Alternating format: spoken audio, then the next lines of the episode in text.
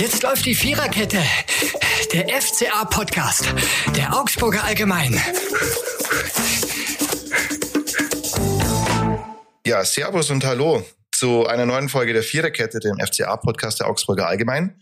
Mit einem Flutlichtspiel. Schön war's, mal wieder ein Flutlichtspiel zu haben. Die Champions League des kleinen Mannes, wie das einst Rafael Gikiewicz getauft hat. Und genauso war Hat auch gestern. Ja, ja. Herzlich willkommen in meinem Satz, Johannes Graf. Hallo, schön, dass du da bist. ähm, Servus, nein, ich, ich musste schon, schon da schon dazwischen grätschen, hat gestern auch äh, Ermin Demirovic nochmal gesagt, wirklich? dass, äh, kam, kam das dass? Äh, Sonntag, Sonntagabend Flutlicht, äh, dass das so die, die Champions League des FC Augsburg ist, weil es ist ja tatsächlich so, dass, dass der FCA am Sonntagabend sehr gerne gewinnt. Das stimmt. Und Freitagabend auch gerne, eigentlich. Ja. Genau, aber dann. Also vielleicht, vielleicht nur noch unter Flutlicht spielen. Wobei Flutlicht ist ja auch am Nachmittag oft an. Ja, dann machen wir das halt jetzt. Energie ist ja wieder billig. Also dann jeden Samstagnachmittag wird aufgezäumt. So, aber jetzt äh, willkommen zur allgemeinen ähm, Begrüßung. Entschuldigung. ihr, ihr habt es gemerkt, Johannes Graf ist heute mein Talkgast. Und herzlich willkommen zur Viererkette. Und äh, wir freuen uns, mein Name ist übrigens Florian Eiserle, über einen Sieg des FC Augsburg. 2 zu 1, der eigentlich nicht so knapp hätte ausfallen müssen das kann man, glaube ich, auch sagen, ja, gegen relativ müde Freiburger. Erstmal, wie hast denn du das Spiel gesehen? Ja, wie du schon sagst, die Freiburger, den hat man schon angemerkt, dass sie einfach am Donnerstag ein Europapokalspiel hatten, äh, wo sie in die Verlängerung gehen mussten. Äh, natürlich kann man sagen, das ist erfolgreich gestaltet worden. Entsprechend äh, geht man da auch mit einer gewissen Euphorie dann in die nächsten Tage, aber man hat es schon gemerkt. Die erste Hälfte konnten sie noch mithalten, aber zweite Hälfte dann, ähm, als der FC Augsburg auch, muss man dazu sagen, den Ball sehr gut hat laufen lassen, wurden sie immer müde und haben es dann auch nicht mehr geschafft, die Lücken irgendwie zu schließen. Und ähm, letztlich war der Sieg des FC Augsburg dann mehr als verdient. Mhm. Ja, das Bittere wäre eigentlich gewesen, wenn du das, wonach es ja bis 20 Minuten Verschluss aussiehst, diese Überlegenheit nicht in Punkte ummünzen könntest. Äh, hauptursächlich war es einem Elfmeter zu verdanken, der in die Kategorie schon sehr unterdurchschnittlich clever einzuordnen ist. Ne? Also das war Frederik total, Jensen. Total unnötig. Also der äh, Grifo, der steht ja mit dem Rücken zum Tor, also er bewegt sich ja eigentlich sogar aus dem Strafraum raus und dann äh, kommt da Frederik Jensen ähm, angerauscht, würde ich fast schon sagen. Ja, gerauscht ist vielleicht ein bisschen übertrieben, aber er kommt viel zu schnell an, viel zu, viel zu unbeholfen, steigt er ihm auf den Fuß und äh, entsprechend war das dann auch ein Elfmeter. Es war jetzt zwar kein schlimmes Foul, Grifo ist ja kurz dann wieder weitergelaufen, dann doch hingefallen. Ja, das, ähm, vor ja. Schmerz Schmerz war ein bisschen unglücklich, würde ich sagen, von seiner Seite. Hätte er eigentlich gar nicht machen müssen.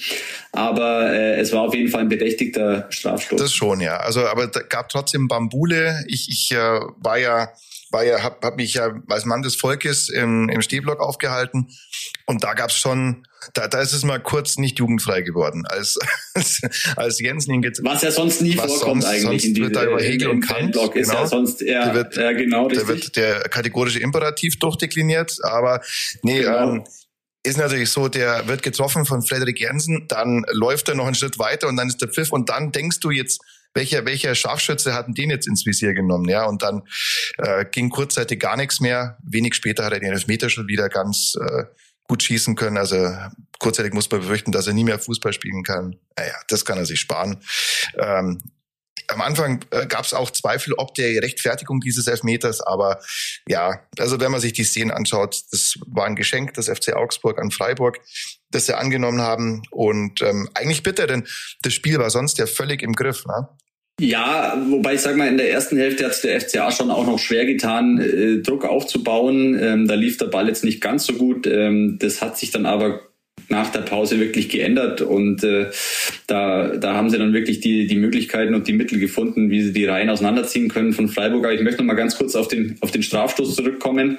Es ist schon auffällig. Es war jetzt der dritte Strafstoß, den der FC Augsburg hintereinander kassiert in den Spielen. Ähm, also ich sage mal, es gibt einen Standardtrainer. Jetzt kann man sagen, ja, Elfmeter ist eigentlich auch ein Standard. Auf den kann man später ähm, nochmal also dezidiert zu sprechen, würde ich vorschlagen. Okay, ja. aber, aber ja. trotzdem, mhm. trotzdem ist es so, dass es, äh, dass es natürlich schon auch ein Ansatz ist, wo man sagt, äh, da muss man vielleicht doch mal ein bisschen aufpassen, nicht so überhastet hingehen. Äh, ich denke da jetzt auch gerade an, an Szenen von Iago, der glaube ich auch schon Strafstöße verursacht hat in dieser Saison durch so überhastetes, äh, unbeholfenes äh, Attackieren. Also sollte man durchaus nochmal drüber sprechen beim FC Augsburg. Mhm. Wobei es zum Beispiel so ist, also es sind halt immer, kann man sagen, recht dumme äh, Verhaltensweisen der Spieler um das mal abzukürzen, die dazu führen, ne? weil im Endeffekt auch von Finn Dahmen war der Letzte, der den äh, letzten verursacht hat, wenn mich nicht alles täuscht. Ja, aber klar, das, das ist unnötig und da bringst du dich natürlich ähm, auf, auf, eine, auf eine Richtung, die einfach völlig unnötig ist. Und das ist ja auch wieder der Punkt dass du es offenbar nie schaffst, zu Null zu spielen. Es ist schon. Ja, sind wir auch wieder, ja. sind wir auch wieder bei dem Punkt. Ja, ja, es ist, äh, es hat, es hat immer irgendwelche Gründe. Ähm, Natürlich ist es teilweise dann auch ein bisschen Pech dabei, aber es zieht sich einfach durch diese Saison, dass du immer wieder Rückstände kassierst, Tore kassierst, was allerdings auf der anderen Seite auch für den FCA spricht. Ich glaube, es war jetzt zum neunten Mal der Fall, dass sie, dass sie einen Rückstand aufgeholt haben ähm, und teilweise sogar in Siege umgemünzt haben. Also spricht schon auch für den FCA, dass da die, die Moral wirklich intakt ist in dieser Mannschaft. Mhm. Ja, das ist Ligaspitze nach wie vor, ne? dass du eigentlich immer, aber es ist natürlich auch heftig, weil du immer erstmal einem Rückstand hinterherlaufen musst oder sehr oft einem Rückstand hinterherlaufen musst. Ja. Du könntest dir viel Kraft sparen und viel Energie sparen sparen, wenn du nicht äh, immer immer irgendwas aufholen müsstest. Vor allem, weil ja auch diesmal wieder die Laufleistung äh, mehr, mehr war, immer 120 Kilometer um, um den Dreh spulen sie abseit Torup da ist. Das ist schon ein Haufen Holz und natürlich viel, viel Intensität, die du da, die du auf den Platz bringst. Ja, ähm, wenn wir jetzt kurz zu den Toren kommen, ähm, völlig gerechtfertigt, auch in der zweiten Halbzeit, wenn man sich auch nochmal die Statistik anguckt, 19 zu 5 Torschüsse, deutlich mehr gespielte Pässe, deutlich mehr äh, Ballbesitz sogar. Also 63 Prozent Ballbesitz gegen Freiburg, 37 Prozent. 10 zu 2 Ecken, auch da kommen wir äh, später noch dazu, die, die waren nicht alle gleich gut. Ähm, ja, aber ansonsten in der zweiten Halbzeit eine wirklich sehr, sehr gute äh, ja, stringente Leistung, sagt man, glaube ich, gell? Nein, in Summe wirklich äh, ein überzeugender Auftritt des FC Augsburg. Es gab ja auch schon viele Spiele gegen, gegen Freiburg, das auch ja fast schon so ein bisschen Angstgegner war, ähm, die, die wirklich äh, nicht so toll verlaufen sind. Und deswegen war das diesmal wirklich überzeugend, ähm, auch wenn die Freiburger müde waren. Äh, Christian Streich, der Trainer, war kränkel, kränklich. Äh, also das äh, kam auch noch dazu. Irgendwie waren die alle ein bisschen angeschlagen. Und ähm, deswegen, ähm, nichtsdestotrotz, der FC Augsburg hat überzeugend gewonnen. Und es war auch mit Blick auf die Tabelle war das wirklich sehr, sehr wichtig. Jetzt hat man wieder ein ordentliches Polster äh, nach unten, ist auf Platz 11 geklettert, also rundum gelungener Abend. Ja, kann man so sagen. Platz 11, Platz 11. Also, und das ist ja wirklich irre, dieses Mittelfeld in der Bundesliga. Da hast du jetzt auf Platz 7 Hoffenheim mit 30 Punkten und Platz 7 ist ja, wie wir alle wissen, sehr oft eigentlich der Conference League äh, also sozusagen der, der Kick unter den Europapokalen, Startplatz. Ähm, Dann hätte man so richtige Europa League-Spiele und wichtige Europapokalspiele und nicht nur Sonntagabend äh, Flutlicht, mhm. Äh, die, die Europapokalspiele des FC Augsburg. Also es wären noch vier Punkte. Ne? Allerdings muss man auch sagen, zwischen Platz 7 und Platz 15, der, wie wir auch alle wissen, kurz vor dem Relegationsplatz ist, das sind fünf Punkte. Also Platz 7 und Platz 15 sind fünf Punkte Unterschied. Also es kann innerhalb von zwei Wochen also passieren, dass der VfB Bochum, der auf 15. ist, äh, ganz weit vorne ist und auf der anderen Seite könnte es Hoffenheim, die gerade siebter sind, sehr schnell passieren, dass sie unten durchgereicht werden. Ja, äh, gut. Aber, aber umso wichtiger ist es eben auch, was der FCA ja auch in der, im Herbst äh, erfahren hat, wenn du mal zwei, drei Siege in Folge landen würdest, dann könntest du wirklich wahnsinnig schnell große Sprünge in dieser Tabelle machen. Und ich glaube, das muss jetzt auch so der Ansporn sein. Gerade so, ich denke jetzt schon an das Spiel in Darmstadt. Einfach mal zwei, dreimal hinter hintereinander gewinnen, weil dann hat man das Spiel gegen Heidenheim, also es ist nicht unmöglich, ähm, dann könnte man tatsächlich einen richtig großen Sprung machen, könnte sich der Abstiegssorgen wahrscheinlich schon entledigen und dann, wer weiß, was da noch alles passiert. Und es sind jetzt neun Punkte Vorsprung auf Köln, die als 16. auf dem Relegationsplatz stehen. Da ist mittlerweile schon ganz schön großer Abstand da. Also zwischen 16 und 15, das sind äh, acht Punkte. Ähm, und ja, das ist schon ganz schön viel. Gut für den FC Augsburg, ja, dass man vielleicht diese Saison mal wirklich schafft, äh, frühzeitig gesichert zu sein und dann unter Umständen nach vorne vielleicht noch was, noch was macht. So. Bei einer Niederlage ist nicht alles schlecht, bei einem Sieg ist nicht alles gut. Deswegen reden wir jetzt über die Standards, die der FC Augsburg in diesem Spiel fabriziert hat. Ähm, es gab zwei Ecken, die waren recht gut. Die waren an, waren, die mündeten in Kopfbällen an, an den Außen, an, an, an Außenpfosten ans Außennetz. Ähm, teilweise gab es aber auch Dinge, wo ich gesagt habe, du liebe Zeit. Also äh, ich denke da vor allem an den äh, Standard, an den Freistoß fünf Minuten nach Wiederanpfiff. Das war so 20 Meter vorm Tor. und dann spielt man das rechts außen auf Babu und man denkt, jetzt kommt was Einstudiertes, weil wir haben ja äh, beim FC Augsburg die Situation, dass Lars Knutzen seinen Dienst verrichtet, den man leider da herausheben muss, denn der Mann ist Standardtrainer. Ähm, und ich dachte, jetzt bin ich mal gespannt, was passiert. Und es ist so passiert, dass der Ball auf den Babu kam und eine Sekunde später war der Ball weg. So. Punkt eins. Da gab es mehrere andere Ecken. Was, welche ist dir besonders in Erinnerung, Yoga? Also äh, ich greife es mal so auf. Ähm, tatsächlich ist mir auch aufgefallen, wenn, wenn man wirklich unorthodoxe Sachen gemacht hat, wenn man sich so ganz klassisch äh, bei den Standards äh, ja, verhalten hat. Ich denke da jetzt zum Beispiel an Freistoß von Ruben Vargas, ein direkter Freistoß, sehr gut getreten. Mhm. Äh, Atubolo hat ihn gerade noch über die, über die Latte gelenkt, wäre wahrscheinlich auch so drüber gegangen, der Ball, aber es war wirklich ein guter Freistoß. Oder eben auch Ecken, die, die dann in den Strafraum geschlagen werden, mal kurze Variante, mal lange Variante. Da war der FC FCA gefährlich, aber gerade in den Sachen, wo man versucht hat, puh, jetzt sind wir besonders kreativ, jetzt machen wir mal ganz, ganz was Tolles. Äh, da denke ich an den Eckball in der ersten Hälfte, mhm. äh, der dann irgendwie total verpufft ist. Da gab es so eine, da wollte man irgendwie eine Überzahl schaffen auf der und hat aber irgendwie sich dann selbst in die Bedrängnis gebracht. Also ich würde mal sagen, was so die kreativen Ansätze angeht, da ist auf jeden Fall noch Luft nach oben, aber wir haben ja noch Zeit in der Saison. Ja, darf aber wirklich äh, sehr schnell deutlich besser werden. Also äh, was mich dann sogar richtig geärgert hat, was was ich, wo ich auch meinen Miss, oh, oh, Miss ja jetzt kommt's, oh. wo ich meinen Missbill ausgedrückt habe, war dann fünf Minuten vor Schluss Eckball FC Augsburg äh, in der logischerweise Freiburger Hälfte, ja, wo sonst. Ähm, aber also Dimirovic und ich glaube äh, Meier waren's und die hat einfach ein Zeitspiel abfackeln wollen. Man denkt, was ist denn jetzt los? Fünf Minuten vor Schluss also der State of Mind, äh, oder wie, wie sagt Torup immer, die, die Mentality? Na, Mindset. Der Mindset, danke. Mindset? Genau, der Mindset ist doch, dass du auf das nächste Tor gehst und nicht dass, dass da äh, dieses Zeitspiel. Also eine Ecke ist ja per se eigentlich auch mal eine gute Chance. Also früher ähm, auf dem auf dem Ascheplatz, auf dem wir uns bewegt haben, hieß es drei Ecken ein Elfer so bei der Quote sind wir selbstverständlich natürlich nicht, aber eine Ecke ist eine sehr gute Chance, gerade für, für Mannschaften, die das gut trainiert haben. Und anstatt da aufs 3-1 zu gehen, und du kannst ja trotzdem absichern. Also das ist ja nicht so, dass du da ins offene Messer läufst, ja. Ähm, da wird dann, da wird dann auf einen Meter sich den Ball hingeschoben, mündet in der nächsten Ecke, dann machen sie das Zeug nochmal und am Schluss ist es Abstoß Freiburg. Und da sage ich, das hat nichts mit dem zu tun, was man sehen möchte. Das ist auch nicht clever gewesen ähm, sondern man hat den Ball ganz leicht verloren.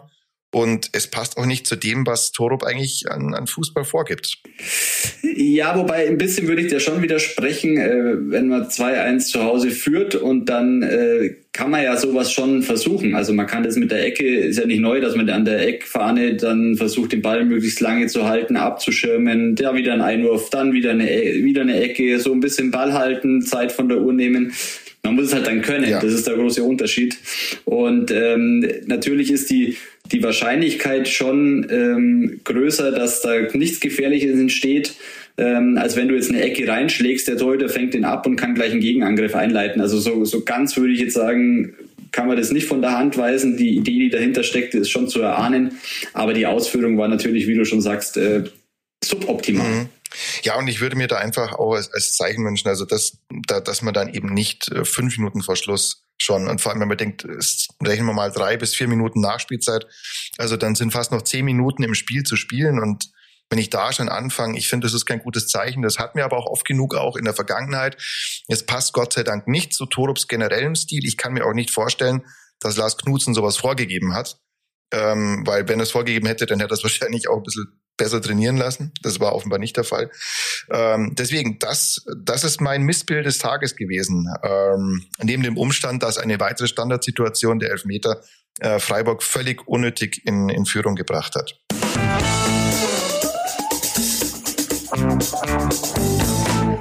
Jetzt kommen wir zu was Positiven, nämlich den Mann des Spiels. Jetzt könnte man meinen, das sei Arne Engels, der, der ein tolles Tor gemacht hat, der fußballerisch mal wieder gezeigt hat, was er kann. Aber wir haben uns für jemand anderen entschieden, der da heißt. Felix Urukai, würde ich sagen, in dem Spiel. Also er war der Spieler, der dem Spiel die Wende gegeben hat. Ähm, eher untypisch für ihn sogar, durch ein Tor. Und ähm, er hat eins erzielt in Heidenheim, jetzt hat er sein zweites äh, zu Hause gegen Freiburg erzielt. Also ähm, entsprechend doch für die bedeutenden Tore verantwortlich. Und ähm, ich finde, er stand in diesem Spiel schon so für das äh, Sinnbildliche des FC Augsburg. Also man hat sich trotz Rückstands äh, nicht irgendwie aus der Ruhe bringen lassen, man ist nicht hektisch geworden und das ist eigentlich so der Spielstil auch von Felix Udokai, der wirklich äh, sehr ruhig wirkt äh, in seinen eher schwierigen Phasen war es dann doch eher langsam und phlegmatisch, aber jetzt finde ich, ist er wirklich wieder in einer super Form, ähm, unglaublich zweikampfstark, hat wirklich ein starkes Spiel gegen Freiburg gemacht und passenderweise hat er dann auch durch dieses 1 zu 1 dem Spiel eben die Wende gegeben. Mhm. Felix Uruguay ist ja auch jemand, der sich wirklich im Verlauf dieser Saison gesteigert hat, der endlich auch mal wieder dauerhaft fit ist. Das ist ein Faktor, den er wirklich selten hatte ähm, sonst oft ja wegen Verletzungen zurück, zurückgeworfen worden und ähm, hat gezeigt, warum er mal dem FCA 9 Millionen Euro Ablöse wert war. So viel ist er jetzt aktuell leider immer noch nicht wieder wert. Aber er hat gezeigt, warum er auch mal in der Nationalmannschaftskader zum Beispiel stand. Das sind Dinge, die, wenn er sich weiter konstant entwickelt, vielleicht mal wieder angedacht werden können. Aber eigentlich ist er schon ein richtig guter Spieler und ähm, ja eigentlich eigentlich unerklärlich, dass dass der so lange unter Radar war. Aber eben natürlich aufgrund der verletzten Historie bei ihm, das ist einfach ein Riesenthema. War es so, dass er selten dauerhaft zum Spielen gekommen ist, ja. Und umso besser. Ja, und ich glaube, für, für, für ihn war schon auch wirklich entscheidend dann dieser, dieser Wechsel zu äh, Jes Torup. Ähm, der hat ihm dann wirklich diese, dieses Vertrauen geschenkt, äh, die Sicherheit gegeben. Also er hat dann, er hat vorher schon auch gespielt, aber dadurch ist es einfach wieder eine andere Spielart geworden, ein anderer Spielstil und das, das hilft jetzt auch Udo Kai und ich finde, er macht sich jetzt schon wirklich wieder wertvoll. Ähm, Gab es ja auch dieses hin und her im Sommer. Erst wollte er den Vertrag nicht verlängern, jetzt äh, dann hat er ihn doch verlängert und ich glaube, jetzt ist er wirklich wieder so voll integriert beim FC Augsburg, ist auch mit dem Kopf äh, richtig beim FC Augsburg und ähm, das tut ihm und seinem Spiel wirklich gut. Glaubst du, dass er über den Sommer hinaus beim FC Augsburg bleibt? Also sein äh, Vertrag läuft ja bis 2025, was aber bedeutet, dass er halt im äh, Jahr 2024 im Sommer nochmal Ablöse geben könnte, wenn ein Verein kommt. Man wollte ja vermeiden, dass ein Spieler, für den man mal neun Millionen gezahlt hat, ablösefrei wechselt, was jetzt in diesem Sommer so nicht verlängert hätte, der Fall gewesen wäre. Ja, letztlich ist die Situation wieder die gleiche wie im, im vergangenen Jahr. Ähm, hat es halt einfach jetzt nochmal noch mal um ein Jahr hinausgezögert. Ich bin wirklich gespannt. Ich glaube, im Sommer war es ja auch das Thema, dass einfach kein passendes Angebot für ihn kam. Äh, logischerweise, warum sollte sich ein Verein da entscheiden, wenn er, wie du schon gesagt hast, immer verletzt war und selten konstant gut gespielt hat? Ähm, jetzt kann es natürlich sein, dass die Situation wieder eine andere ist und dass ähm, dann doch mal ein Verein sich denkt, ja, den, den Felix Udukai, den würde man dann doch gerne haben. Vielleicht nicht für neun Millionen, ähm, ja, aber ja. Vielleicht nicht für neun, aber sondern für acht. Ähm, und ähm, ich sag mal, äh, Marinko Jurendic ist da jetzt auch nicht unbedingt abgeneigt, Spiele abzugeben. Das haben wir jetzt auch äh, festgestellt. Äh, Ruben Vargas hätte man im Winter abgegeben, obwohl ich finde, dass der jetzt wirklich auch eine sehr starke Rolle spielt. Ähm, der hatte ein bisschen Abschlusspech jetzt gegen Freiburg, aber auch auf dieser Zehnerposition kommt er immer besser zur Geltung. Das, deshalb, Und deswegen, mhm.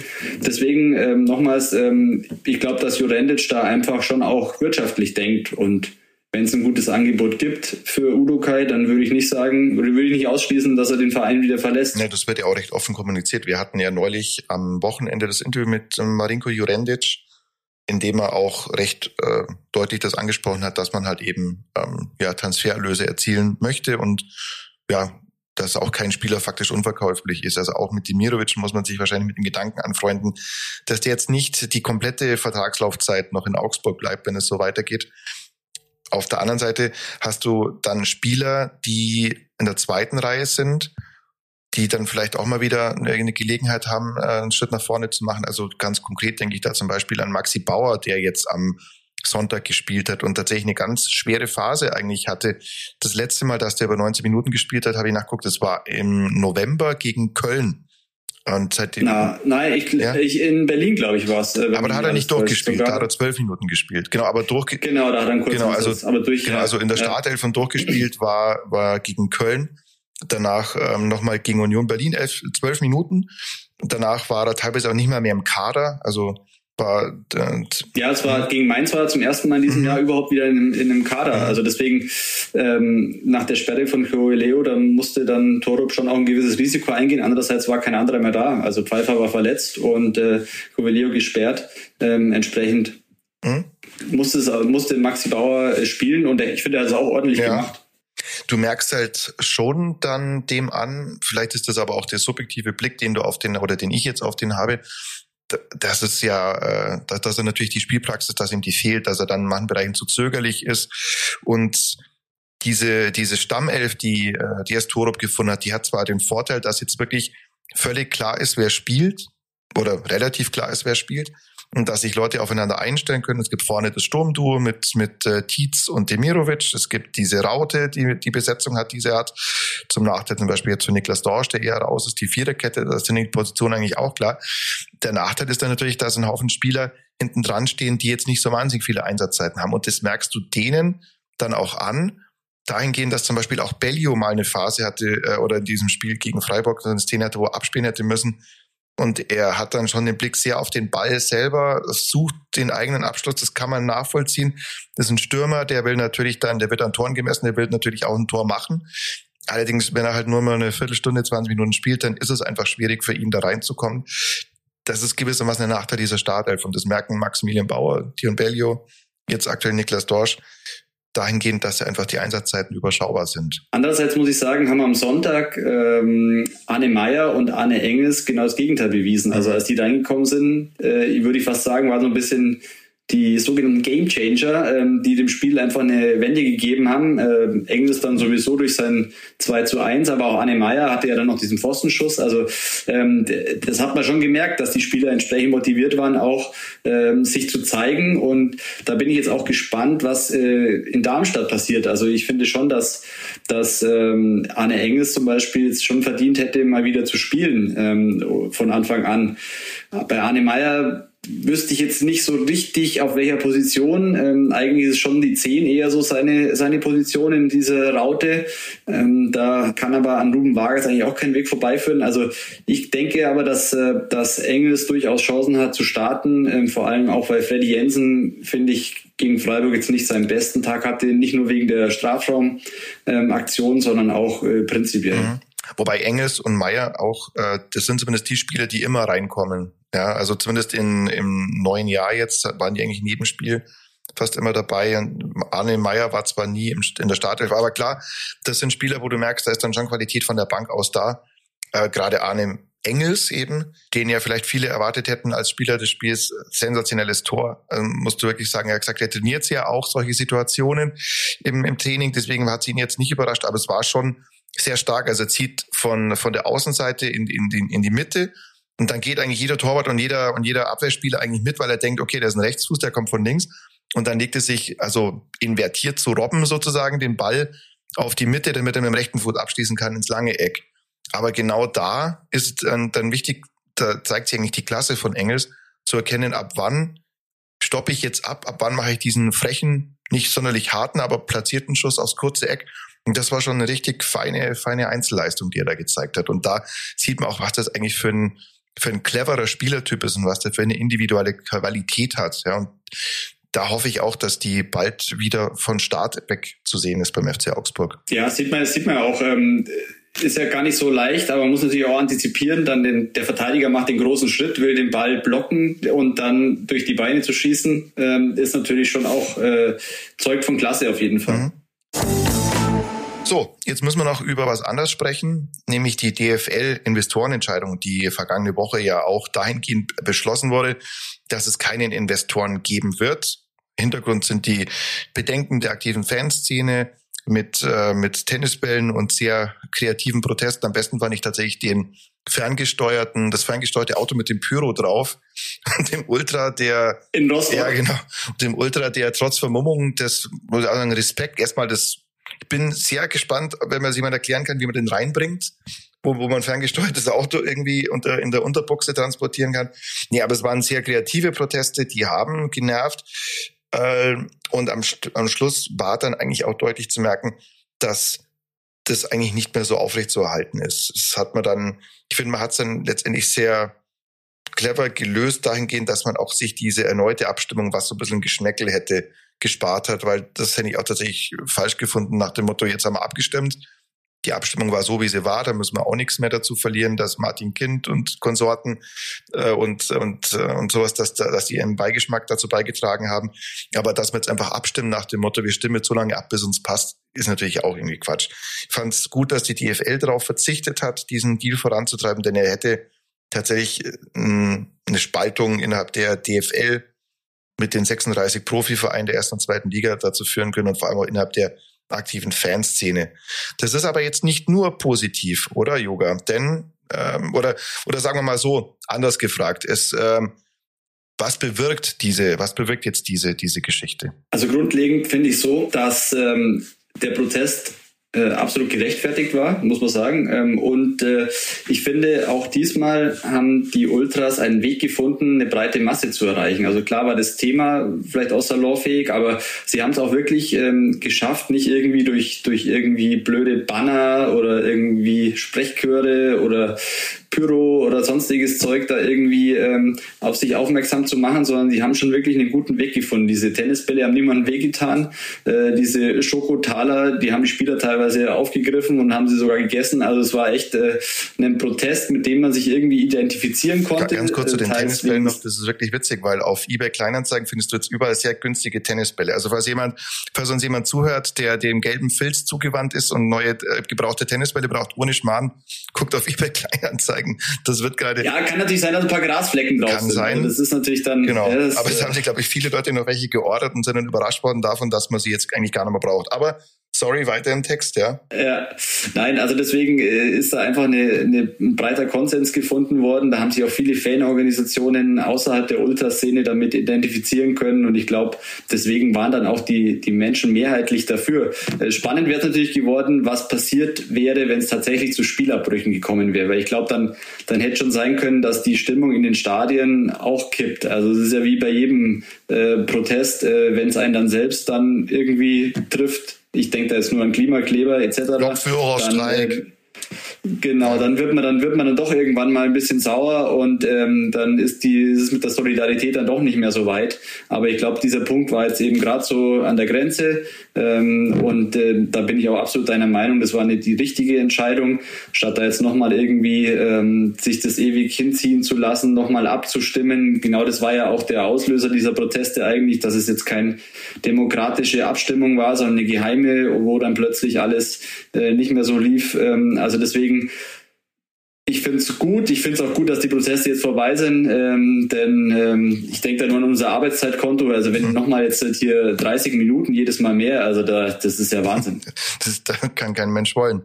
Ja, und vor allem auch die, nee, kann kein nee, Mensch und wollen. auch die, auch die Andrucke, ne? also unsere, also da geben ja, wir, ja, da, ja, absolut. da geben wir mal einen Einblick in den Maschinenraum äh, für, von Tante ja. Print. Aber es ist tatsächlich natürlich so, dass, dass du ja planst, wann ist so ein Spiel zu Ende und wann kann man das dann in, in die Printzeitung heben und dann musst du dich ja auch irgendwie darauf einstellen, was immer fertig. Und jede Minute bedeutet, die man wartet, dass man ein paar Ausgaben weniger erreicht. Und wenn eine halbe Stunde raufkommt, dann hat man halt ein paar Ausgaben mehr und ein paar Leute, die nicht verstehen, warum sie das aktuelle Spiel nicht in ihrer doch eigentlich aktuellen Zeitung haben. So. Was auch verständlich ist, also ja. aus, aus Abosicht, aus Abonnentensicht absolut verständlich, genau. muss man sagen. Das war unser, unser kleiner Exkurs zu Tante Print. ähm, ja, und auch äh, noch, noch ein Wort zu dieser, zu dieser ähm, Investorengeschichte. Ich finde, man hat mir, wenn ich nachgefragt habe, warum braucht dieses Geld eigentlich immer, recht gut erklärt, warum es das braucht. Und ich fand eigentlich auch die Verwendung dieses Geldes, dieser Milliarde, die es ja nie gab, eigentlich immer recht sinnvoll, dass man sagt, man nimmt da nichts in den, bei das hätte ich falsch gefunden, in den aktuellen Betrieb rein, das dann halt für Ablösesummen und für Gehälter und sowas. Also verpufft letztlich, sondern man nimmt es her für, für, für strukturelle Entscheidungen. Also dass man sagt, man hat eine andere Präsenz, man, man stellt sich in manchen TV-Bereichen besser auf, man geht gegen äh, TV-Piraterie vor, solche Dinge. Ein Teil davon war schon dafür noch da, dass man es abfedert, sozusagen die Verluste, die man an diesen Investor hat. Ähm, aber dieses Geld war eigentlich gut, äh, gut äh, eingeplant. Ja, das, ist ja nur die Frage, wo kommt das jetzt her? Und ich denke, aber da kriegt man auch bessere Möglichkeiten als, das hatten wir ja auch in diesem Podcast, als sich über zwei Jahrzehnte derart lang zu committen für Geld, das wiederum in der Summe, wenn man die TV-Gelder anschaut, also ein TV-Vertrag geht immer für vier Jahre, hat meistens zuletzt ein Volumen von fünf Milliarden Euro gehabt, was gar nicht so viel ist, was sich jetzt bei einer Milliarde ein bisschen komisch anhört, aber es ist tatsächlich so, dass du sagst, du hast fünf Milliarden alle vier Jahre ungefähr, lass es vier sein oder sowas, und dann rechnest du das hoch, also mal fünf, ja, und eine Milliarde alle 20, für 20 Jahre Commitment fand ich eine relativ langfristige Ansage für verhältnismäßig geringen Betrag, wenn man das auf die Gesamtsumme umwertet. Also sprich, es wird darum gehen, wie man vielleicht anderweitig noch Geld herkriegt. Ja, aber jetzt muss ich ganz kurz mal die sachliche Ebene verlassen. Ähm, ich sag, in diesem Profifußball, da ist mhm. so viel Geld drin ähm, gegenüber anderen Sportarten. Und da denke ich mir dann, warum verteilt man nicht das viele Geld, das in diesem Fußball drin ist, einfach ein bisschen anders und äh, ja, investiert da dann in so eine Plattform oder andere zukunftsträchtige Dinge. Ähm, also man muss es schon auch immer irgendwie ein bisschen Relation setzen. Andere Sportarten haben auch äh, haben nicht so, so viel Geld zur Verfügung und schaffen es auch irgendwie, sich selbst zu vermarkten. Natürlich nicht in dem Rahmen wie die Bundesliga. Ähm, und ich muss auch sagen, es ist halt einfach der deutsche Weg. Ähm, und man kann natürlich immer drüber streiten, ist es mir wichtig, dass Borussia Dortmund in der Champions League äh, lange vorne mitspielt, dass der FC Bayern mal einen Titel holt.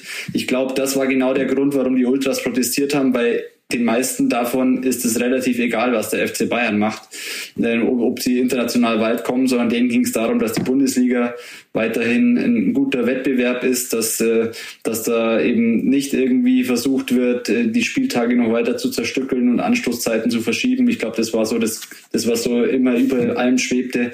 Also deswegen, ich verlasse jetzt einfach mal kurz die sachliche Ebene. Ich kann deine Argumente auch verstehen, aber ähm, ich glaube, es ist schon relativ viel Geld in dieser ja, das Bundesliga, widerspricht sich ja sogar verwenden kann. Ich finde, ja, ich finde, es widerspricht sich ja auch gar nicht mit der, mit der sachlichen Ebene, weil du kannst ja auch trotzdem sehen, es ist ja eine Grundsatzentscheidung, keine Investoren, die die Vereine sozusagen bestimmen. Und jetzt hattest du die Phase, dass nicht in einem Verein, sondern in der Dachorganisation dieser Vereine ein Investor ist. Also natürlich ist es ja eine, eine wie soll man sagen, ich möchte jetzt nicht in diesen Tagen von Kriegserklärungen sprechen, weil es gibt leider tatsächliche Kriegserklärungen, aber es ist natürlich eine massive Provokation äh, in, in Richtung der aktiven Fanszene, die meiner Meinung nach, und da auch wieder, das ist jetzt ein subjektiver Bereich, völlig zu Recht vor 50 plus 1 Wert legt. Denn wenn man sich mal anschaut, wie jetzt schon in einem 50 plus 1 Land wie Deutschland die Erfahrungen sind mit externen Investoren, Müssen wir kurz nach ein bisschen weiter östlich nach München schauen, Hassan Ismail. Ich glaube nicht, dass die allermeisten Löwenfans, wenn sie das rückgängig machen könnten, darauf verzichten würden und sagen, nee. Oder wir schauen mal ganz hoch in den Norden natürlich. zu Hertha BSC. Oder zu, zum HSV mit Kühne und, und ganz abschreckendes Beispiel, finde ich, ist in Krefeld, wo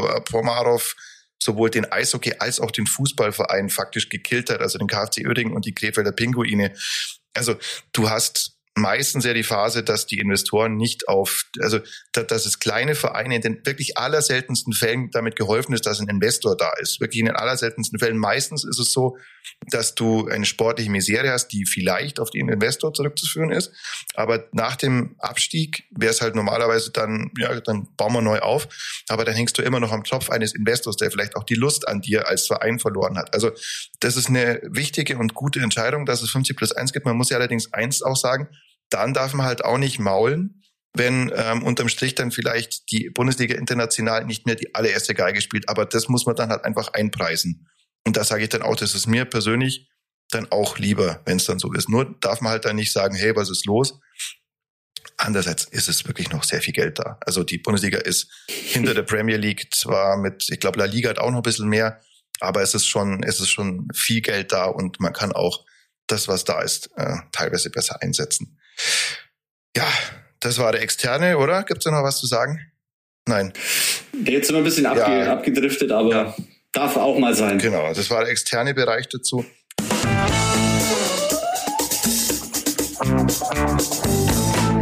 Jetzt sind wir wieder zurück beim FC Augsburg und der Frage, wenn dieses Spiel ein Lied wäre, dann wäre es anschließend an Arne Engels Uh, aus den 90ern Shaggy mit Angel. So long and this could never be wrong. Girl, you're my angel, you're my darling angel. Ah. Nepal halt Engel und, naja, Arne Engels. Ja, wir wissen es. Weil, weil, halt, weil halt Engels. Weil halt Engels. Es gibt wenig coole Lieder, äh, die, die Angel im Titel haben. Äh, auch den, der von mir eigentlich hochgeschätzte Robbie Williams, der wäre mir da ein bisschen zu, zu kitschig. muss man auch mal, die, über die Brücke müssen wir jetzt auch mal gehen. Über diese Stöcker springen wir jetzt mal, das nehmen wir hier rein. Jetzt schauen wir noch kurz nächste Woche, Darmstadt. Das ist wieder Knuckle Crunch Time Spiel. Also, das ist wieder der ewige Ansatz. Können wir endlich, endlich, endlich mal ein FC Augsburg sehen, das gegen einen Abstiegskandidaten, gegen ein Kellerkind, das spielerisch wahrscheinlich von den Möglichkeiten unter dem, unterhalb des FC Augsburg anzusiedeln ist, einen FC Augsburg sehen, der vor, von Beginn an im Spiel ist und weiß, auf was es ankommt. Was denkst du, wird es diesmal endlich passieren? Ja, Sportdirektor Mariko Jurenic hat es ja auch gesagt, es wird wieder ein ganz anderes Spiel. Ich kann den Satz äh, auch schon fast nicht mehr hören, aber es ist natürlich so, dass jedes Spiel irgendwie anders ist und äh, dass es in dem Fall wirklich äh, unterschiedliche Voraussetzungen gibt. Ähm, der FC Augsburg hat gegen Freiburg wieder gezeigt, gegen Mannschaften, die spielerisch äh, gut sind, da kann er mithalten. Also denke ich jetzt auch an Leipzig, an Leverkusen, Bayern. Das waren alles Spiele, wo der FCA einfach ja mithalten konnte, ähm, wo er nicht unbedingt den Ball permanent hatte. Ähm, und jetzt kommt mit Darmstadt wieder ein Spiel wie in Bochum, wie in Mainz, wo du viel mit langen Bällen rechnen musst, wo du einfach dagegenhalten musst, wo du wach sein musst, wo du konsequent verteidigen musst. Äh, wieder ein ganz anderes Spiel und da bin ich jetzt schon mal gespannt, ähm, wie, wie die Reaktion da ausfallen wird. Ich habe es vorher angedeutet, die Chance ist da, einfach mit jetzt zwei, drei Siegen mal einen richtigen Sprung in der Tabelle zu machen. Ähm, das muss eigentlich wirklich großer Ansporn sein. Ähm, die Mannschaft hat jetzt auch bis Mittwoch frei, also die sind, dürften auch durchaus erholt sein. Und ähm, also ich erwarte mir in Darmstadt jetzt schon wirklich ja ein richtig gutes Auswärtsspiel. Und das ist eben auch der der Ansatz, den Jurendic wählt. Man muss jetzt auch endlich mal auswärts einfach gute Leistungen zeigen, äh, nicht nur in den Heimspielen. Ist auch dann das erste Spiel von Jes Torup gegen Darmstadt. Das war das letzte Spiel von äh, Enno Maaßen damals. Also dann hat er einmal genau und dann hm, hat er einmal alle genau gespielt. das erste. Dann hat er einmal alle durchgespielt. Mhm. Genau. Ja und an das Spiel haben wir noch äh, grauenvolle Erinnerungen. 1 zu 2 ist es damals ausgegangen, zu Hause gegen Darmstadt. Letztes Spiel von Enno Maaßen und äh, ein ja, ein Spiel, das dich an, an manchen Dingen grundsätzlich hat zweifeln lassen. So ging es mir damals. Und da bin ich sehr gespannt, weil das ist eben jetzt auch eine Entwicklung. Jetzt ist jetzt Torup dann, das wäre das 17. Bundesligaspiel, was er mit dem FC Augsburg bestreitet. Und ich hoffe einfach mal, dass man da diesen lange erhofften Schritt, der ja, das kann man nicht oft genug sagen, Teil der Saisonanalyse war, der vergangenen Saison, was muss man besser machen und ganz oben stand gegen Abstiegskandidaten, gegen Kellerkinder besser bestehen und vor allem auch besser im Spiel sein. Ich erwarte da auch nicht, dass du Darmstadt von Anfang bis Ende durchdominierst. Das wird nicht passieren, weil dafür sind die auch viel zu so griffig und dafür ist da und das das gelingt ja bis auf Leverkusen auch den allerwenigsten Vereinen, sondern du musst halt mit deren Mitteln, mit deren Fußball, da setzen sie natürlich irgendwo auch die Akzente, weil das wird ein sehr bissiges Spiel werden, musst du dann geduldig sein, absichern, aber eben auch im Spiel sein. Die Zweikämpfe, das ist also wirklich, das ist eine Arbeitsgeschichte einfach.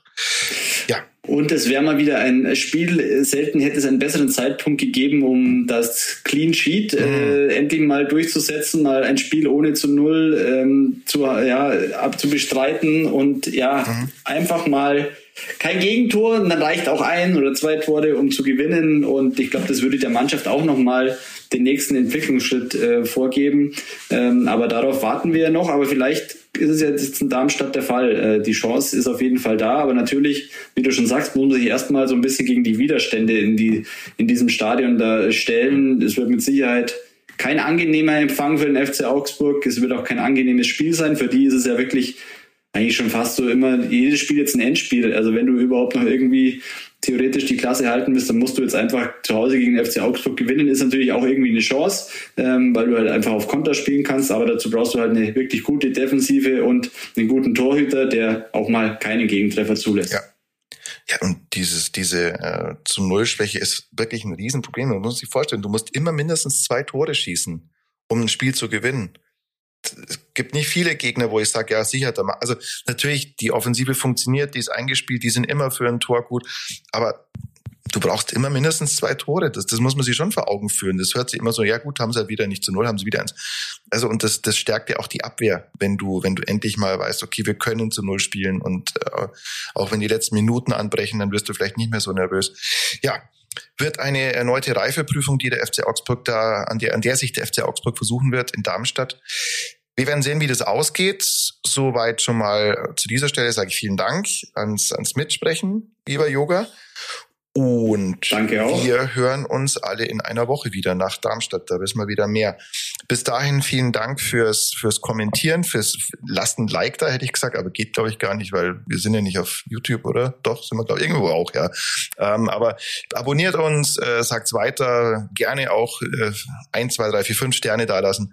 Und dann freuen wir uns über mehr Zuhörer. Vielen Dank und bis bald. Ciao. Ciao. Das war die Viererkette, der FCA-Podcast der Augsburger Allgemein.